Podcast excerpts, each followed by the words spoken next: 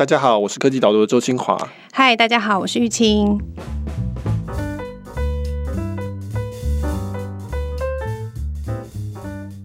你知道韩国瑜的女儿叫什么名字吗？我知道啊，叫韩冰。嗯，那你知道韩国瑜有三位副市长，他们其中一位的名字吗？我知道应该是叶匡时啊。哦，你答对了一个，还有两个 空。不知道。对，这是我们今天想要讨论，大家很焦虑的部分。觉得台湾的电视媒体、新闻媒体好像素质非常的低落，都报一些有的没的，对，都报一些有的没的，而不是重要新闻。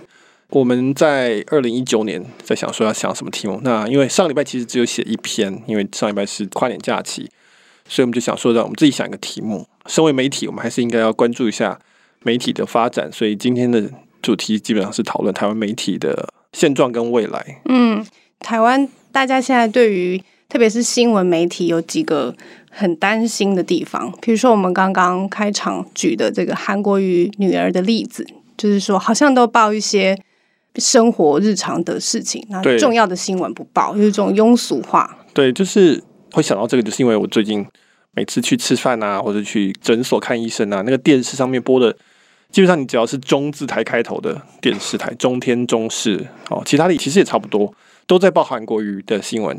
但也不是报什么重要的新闻，就是说，哎，他今天开了一个会，或者是说什么，他今天讲了一句话，或者是说像是韩国瑜的实境节目，哎，对对对，还有我听到人家还有讲说，讲他韩国瑜的英文名字，同名的英文名字的好莱坞明星有哪些，这样也可以做成一个新闻。然后我就想说，哦，这到底是怎么回事？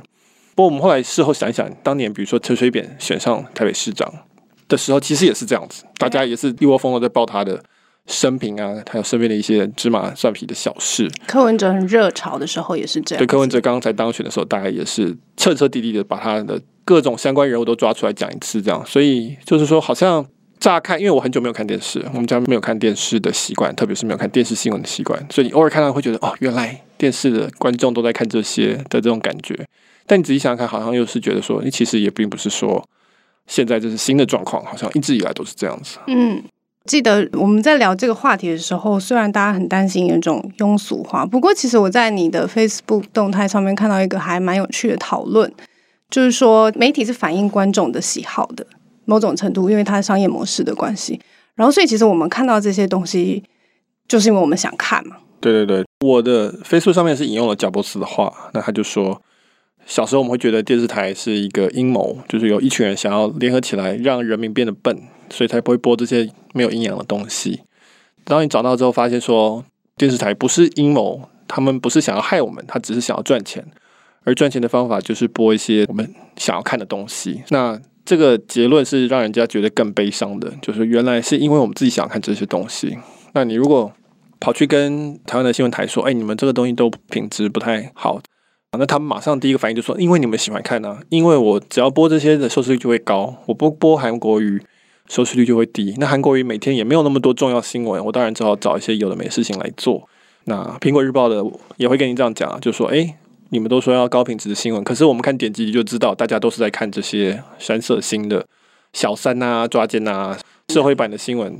所以事实证明，在网络时代，这个数据是躲不起来的。他就可以很清楚的知道说，你们嘴巴上说的是想要这些东西，事实上你们的行为反映了，你们就是想要看那些东西。我们要靠抓到你的眼球为生，那当然我们就只好做这些新闻给你啊。所以是你的责任，不是我的责任。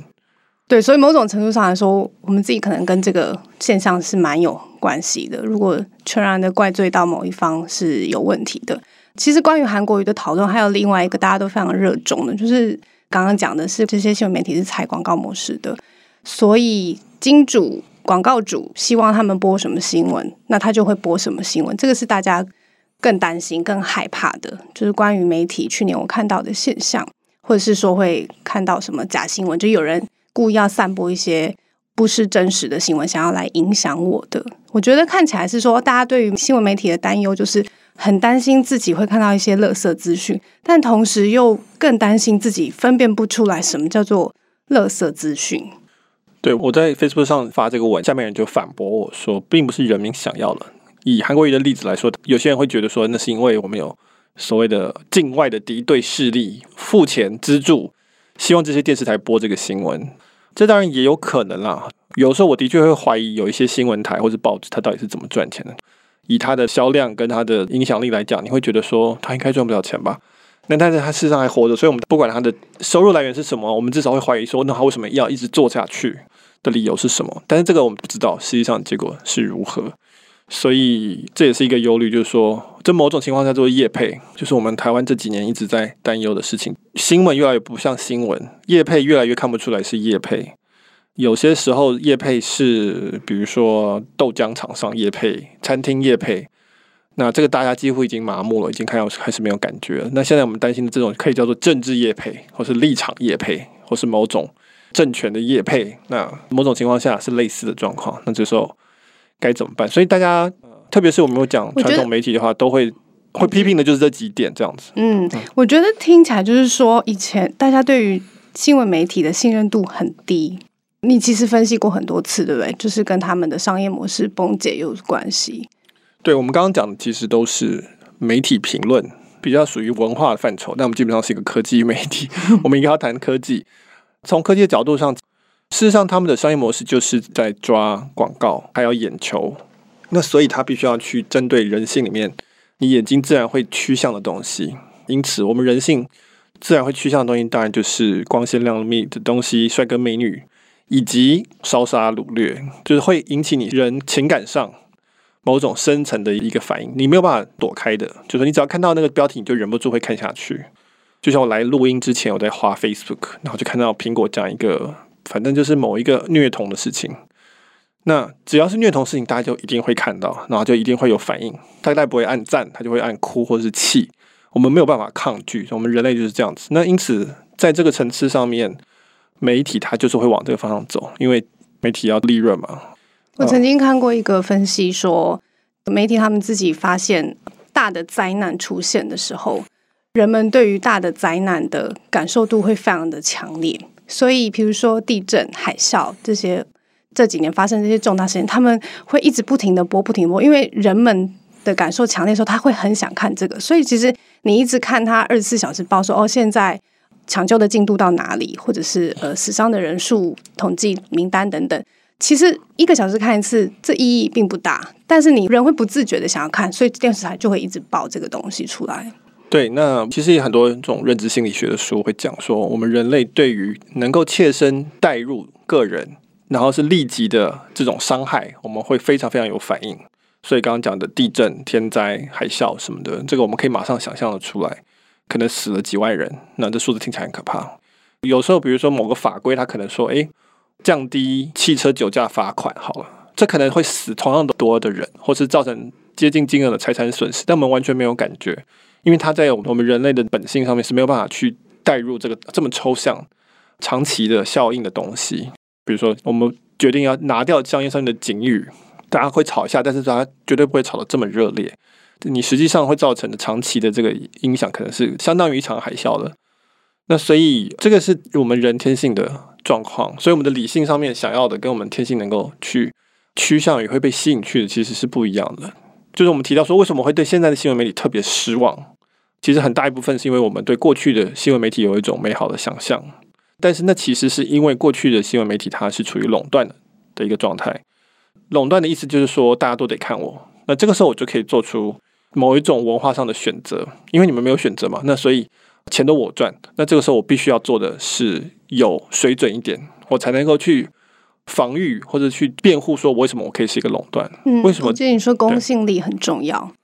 对，公信力并不是因为旧的电视台它很有公信力，因此而有垄断，嗯，而是因为他们很有垄断，所以必须要做的很有公信力。公信力。对，否则大家就会来骂他说你这样子有垄断不行。所以呢，新闻媒体说，我被你垄断，我会觉得很担忧嘛。对对对。但如果你很有公信力，那你垄断我就不会害怕了。对对对。所以我们在比如说老三台，或者后来有线电视，可能有顶多算七台新闻台，这还是一个垄断，因为其实那频道是有限的，这、就是一个先天的垄断。那他们必须要正襟危坐，穿着西装，然后至少要讲国际新闻，看起来是道貌岸然，然后是一个我们是在做散播某种公益的价值、正确的思想。这样子大家才不会来质疑说，哎，你们等一下，你们是垄断。可是我如果今天是垄断，然后我来播一些现在苹果日报他们喜欢做这些东西，大家马上会跳起来。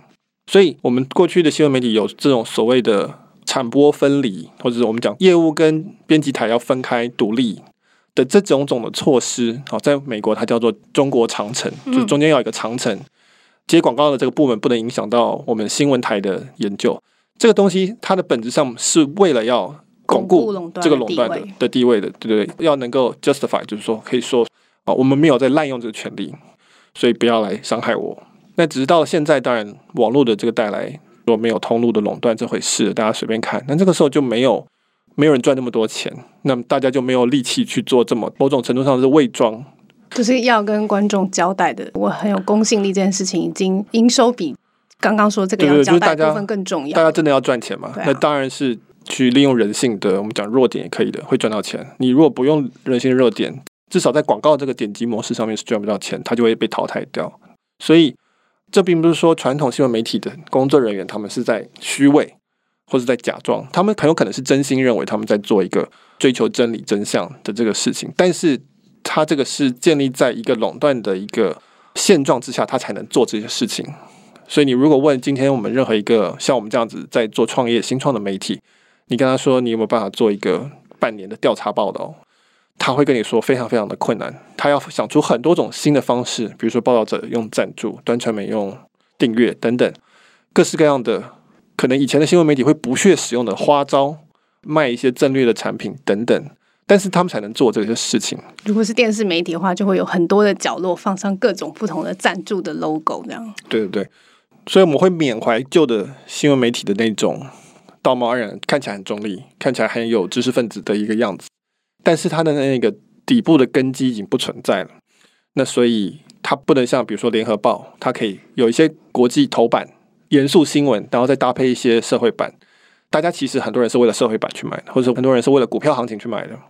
但是整个包起来，它就可以支撑头版的这些人去做这些严肃的报道。那现在这个全部都拆掉了，在网络上没有办法做，有人就专门在做社会版的事情。媒体的界限其实变模糊了，以前就必须要是一间媒体公司，然后才能制作。内容，但是现在有好多定义，有自媒体，有新媒体，就是他只要能够写部落格、架网站、产出内容，那产出内容的门槛也没有以前难度来得高了。所以其实观众的选择变得非常的多了。那刚刚提到这个状况，就是说，哦，新闻媒体的竞争变多了嘛，因为大家不再只能看它，它的垄断的地位消失了，而且其实他们被夹击的另外一个更脆弱的地方就是。有很多的平台，尤其是社群平台，好像做得更好，对不对？因为资讯爆炸以后，演算法变得很重要。不然资讯爆炸，我也不知道我要看什么。所以透过演算法，我就比较能够看到我喜欢、我想看的。延续刚刚要迎合观众的喜好的话，对，我们今天“媒体”这两个字已经很难用了，就是。刚刚讲的自媒体、新媒体，这个很多是中国来的用语。那以前的状况是说，有一些人话会发送内容，那另外一些人会受众。传统新闻会讨论受众这个事情。那现在每个人都在发送内容，受众当然是每个人没有变，但是发送内容基本上每个人都可以是。所以你说 TVBS 是一个媒体，那我会说人渣文本它也是个媒体，柯文哲他也是个媒体。每个人只要上了 Facebook，他就是一个媒体或者 Line。哦，那个年轻人最爱的 YouTuber，每一个频道都 YouTuber 什么圣结石啊，这群人啊，古阿莫等等，那这些人都是媒体，没有人不是媒体。媒体这个字当初我们在用的时候，是因为还可以分出不是媒体的东西。嗯，那我们现在已经很难分出什么叫不是媒体，那我们也很难就做什么叫做媒体自律公约。要要求谁？谁？对，全部人。我记得那个像 Facebook 粉丝团有一个很有名的叫爆料公社。他就是到处转一些有的没的新闻，就我刚讲的那种《苹果日报》会报的新闻，然后他就不断的强调说：“我不是媒体，我只是转贴而已。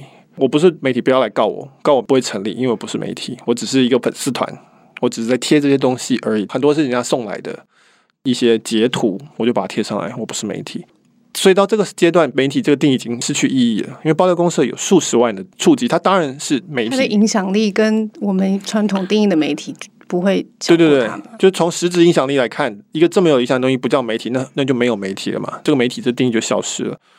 那所以在这个时候，当大家都是媒体的时候，谁控制通路？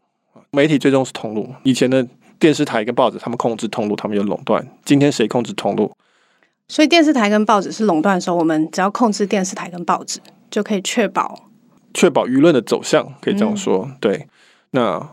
控制通路就是控制垄断嘛，你就赚到最多的钱。你也可以去影响别人，如果你要的话，或者你可以透过他们去影响别人。那在今天这个时代，谁是通路？那就是 Facebook 嘛，那就是 Line 嘛。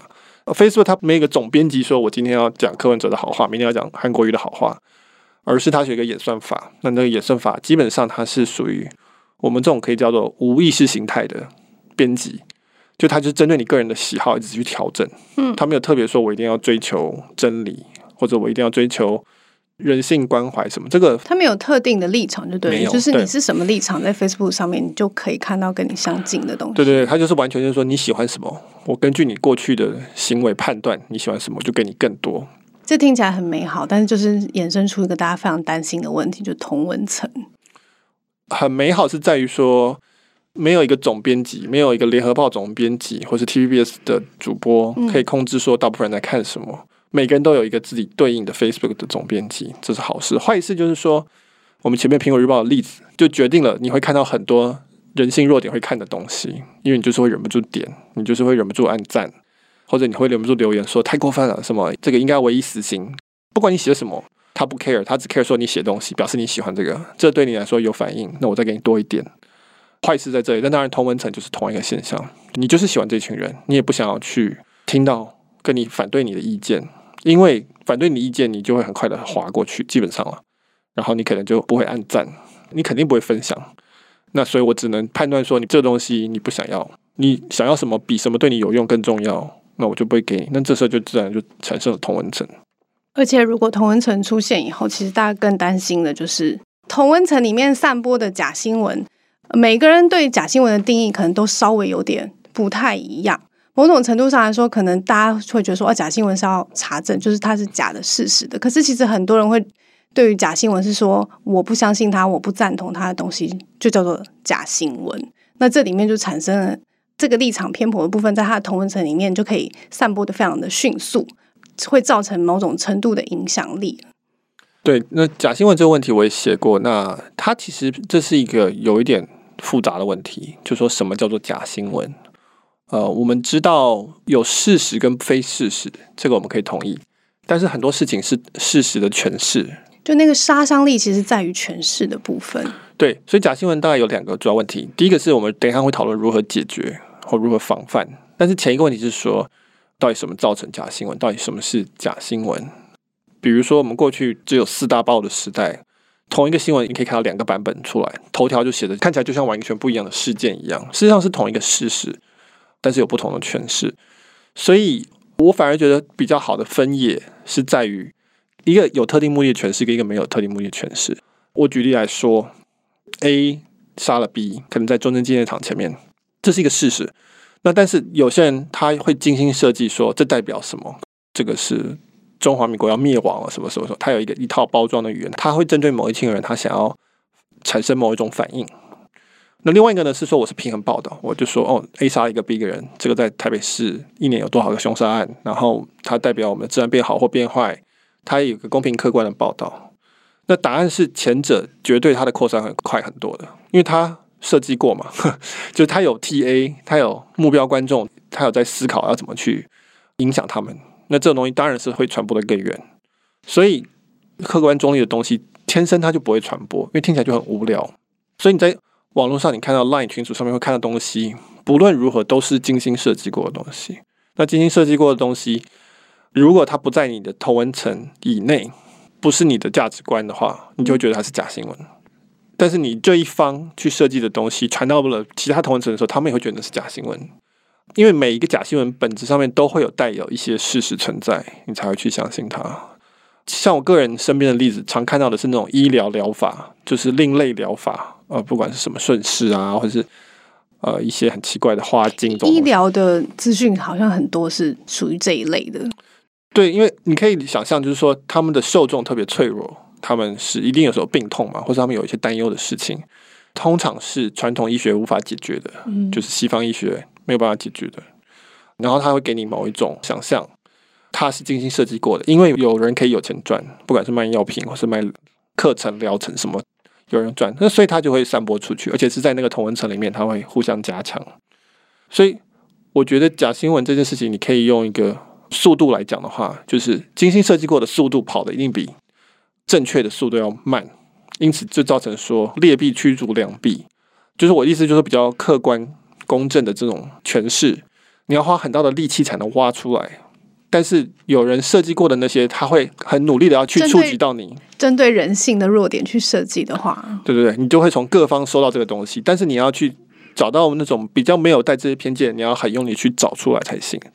那个花的力气是不一样的，所以你就会看到大家都会觉得说，怎么会有那么多假新闻？很可能每个人都觉得他都遭受到假新闻的攻击。如果他还有打破同温层去看到非他的同温层的讯息的话，可能会觉得很多都跟他立场偏颇，他就觉得这是假的。所以从刚刚谈到现在，比如说我们是接受资讯、电视媒体的内容的庸俗化，到假新闻、业配新闻这些东西，想要问你个人的这个部分，你会焦虑吗？你会担心它影响你？我一则以喜，一则以忧，这样子。就是喜的部分，说我基本上认为。当今的媒体环境是比以前好的，这跟大部分人的观察是相反的。但是我认为过去那个是假象嘛，过去大家都在看同样的新闻台，或是看同样的几份报纸，这个状况是在人类历史上是特例。大众媒体是过去一百年才出现的一种很奇怪的东西，就是我们的通讯科技达到了一个程度，但是又没有到现在的程度，所以呢，因此就变成少数几个企业它可以发送给所有人看，那因此创造了。电视、报纸这种东西，所以我说大众媒体创造大众。以前是没有大众这个概念的，以前并不会说纽约市的人跟洛杉矶市的人觉得我们是很多一样的地方。嗯，我讲的以前是讲说纽约还叫做阿姆斯特丹的时候了。这个以前哈，是到了有报纸、有电视之后，它才有了一个共同的这种集体意识。那可是，在以前是没有这个状况。那我们现在又进入一种新的破碎化的状态，因为声音实在太多了。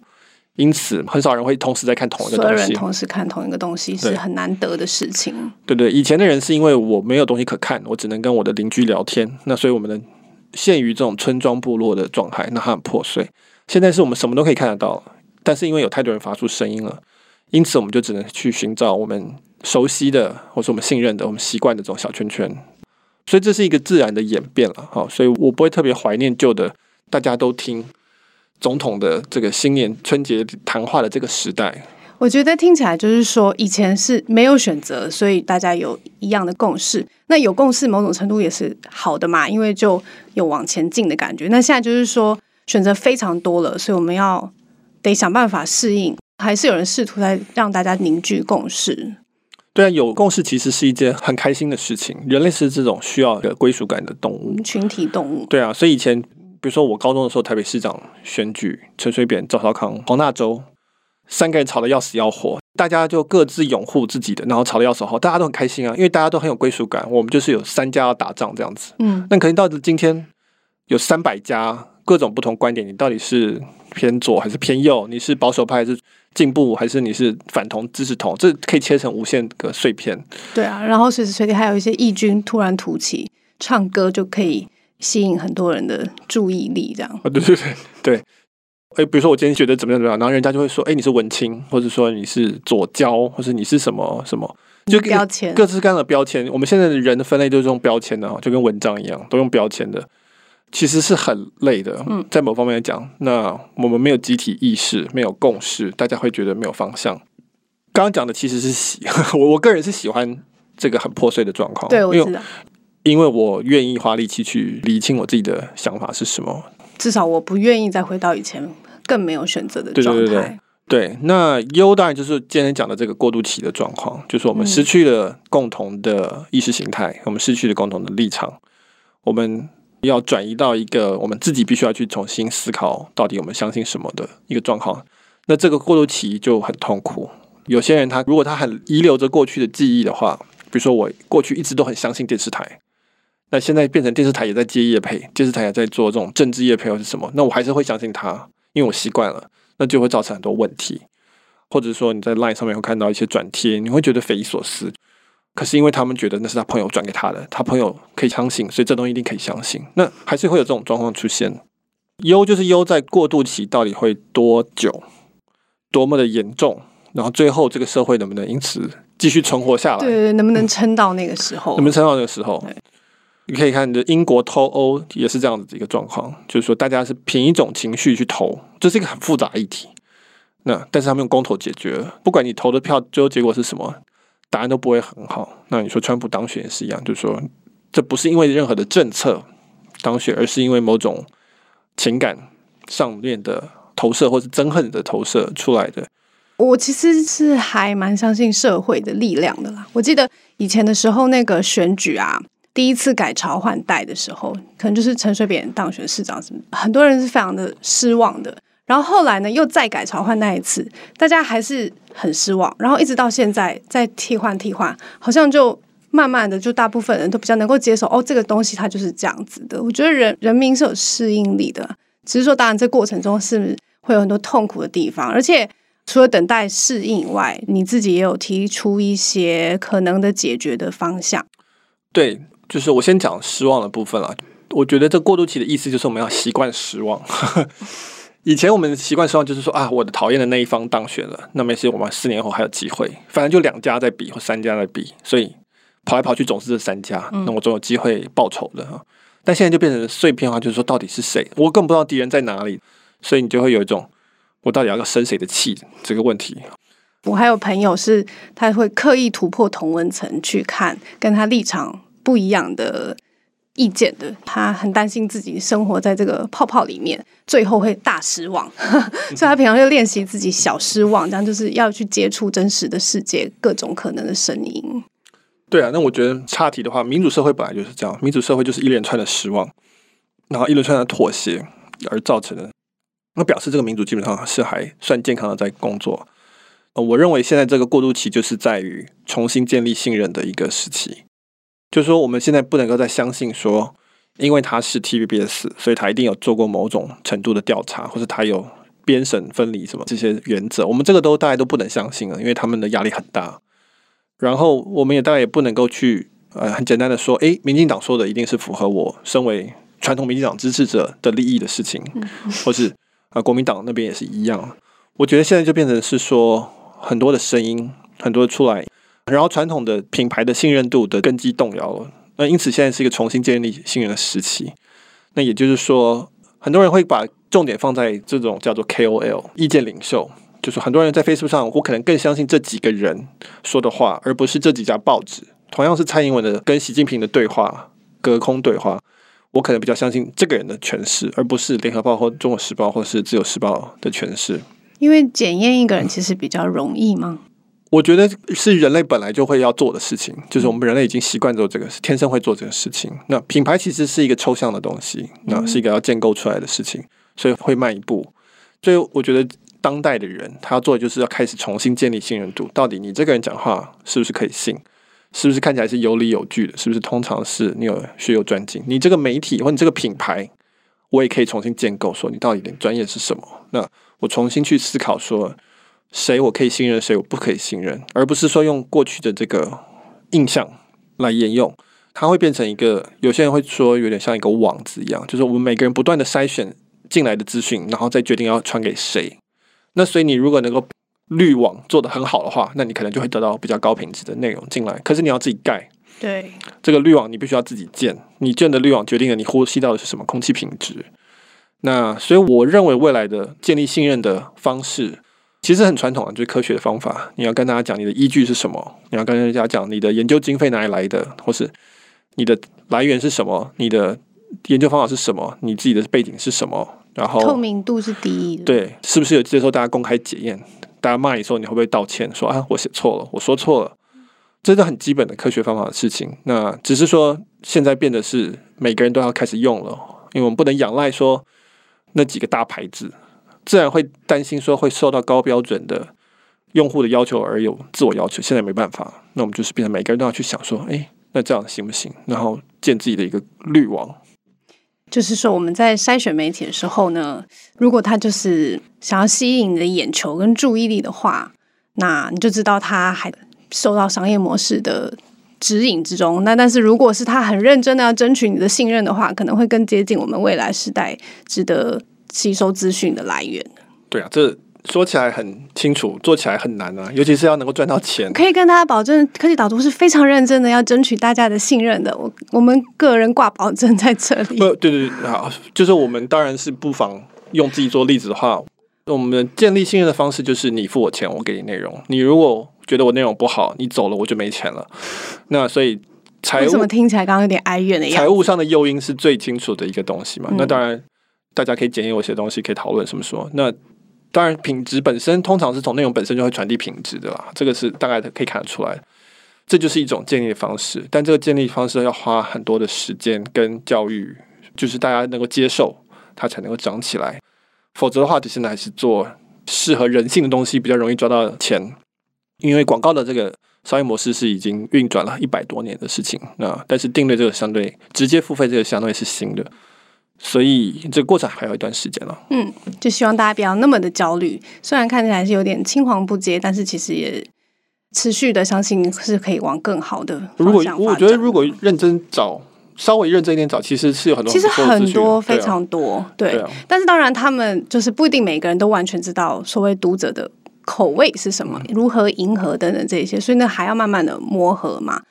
我是觉得认真找的话，我像我现在我们家也没有第四台了，但是我也没有觉得我的资讯匮乏，我有很认真的在我的 Facebook 上面筛选一些资讯的来源，但是当然还是会担心刚刚提到的一些假消息啊，忧虑的部分还是会有啦，但就不要这么忧虑好了。好，大家不要忧虑，新年 新年要开心点。是的，好，那我们今天节目就到这边。如果你喜欢我们的讨论的话，欢迎在 Apple Podcast 跟那个 SoundCloud 下面都有留言区，所以可以留言告诉我们喜欢什么地方，或者是有什么样的建议。那如果喜欢的话，也可以给我们评分鼓励。我们都会看所有的留言。嗯、好，那今天就到这边，谢谢大家，谢谢。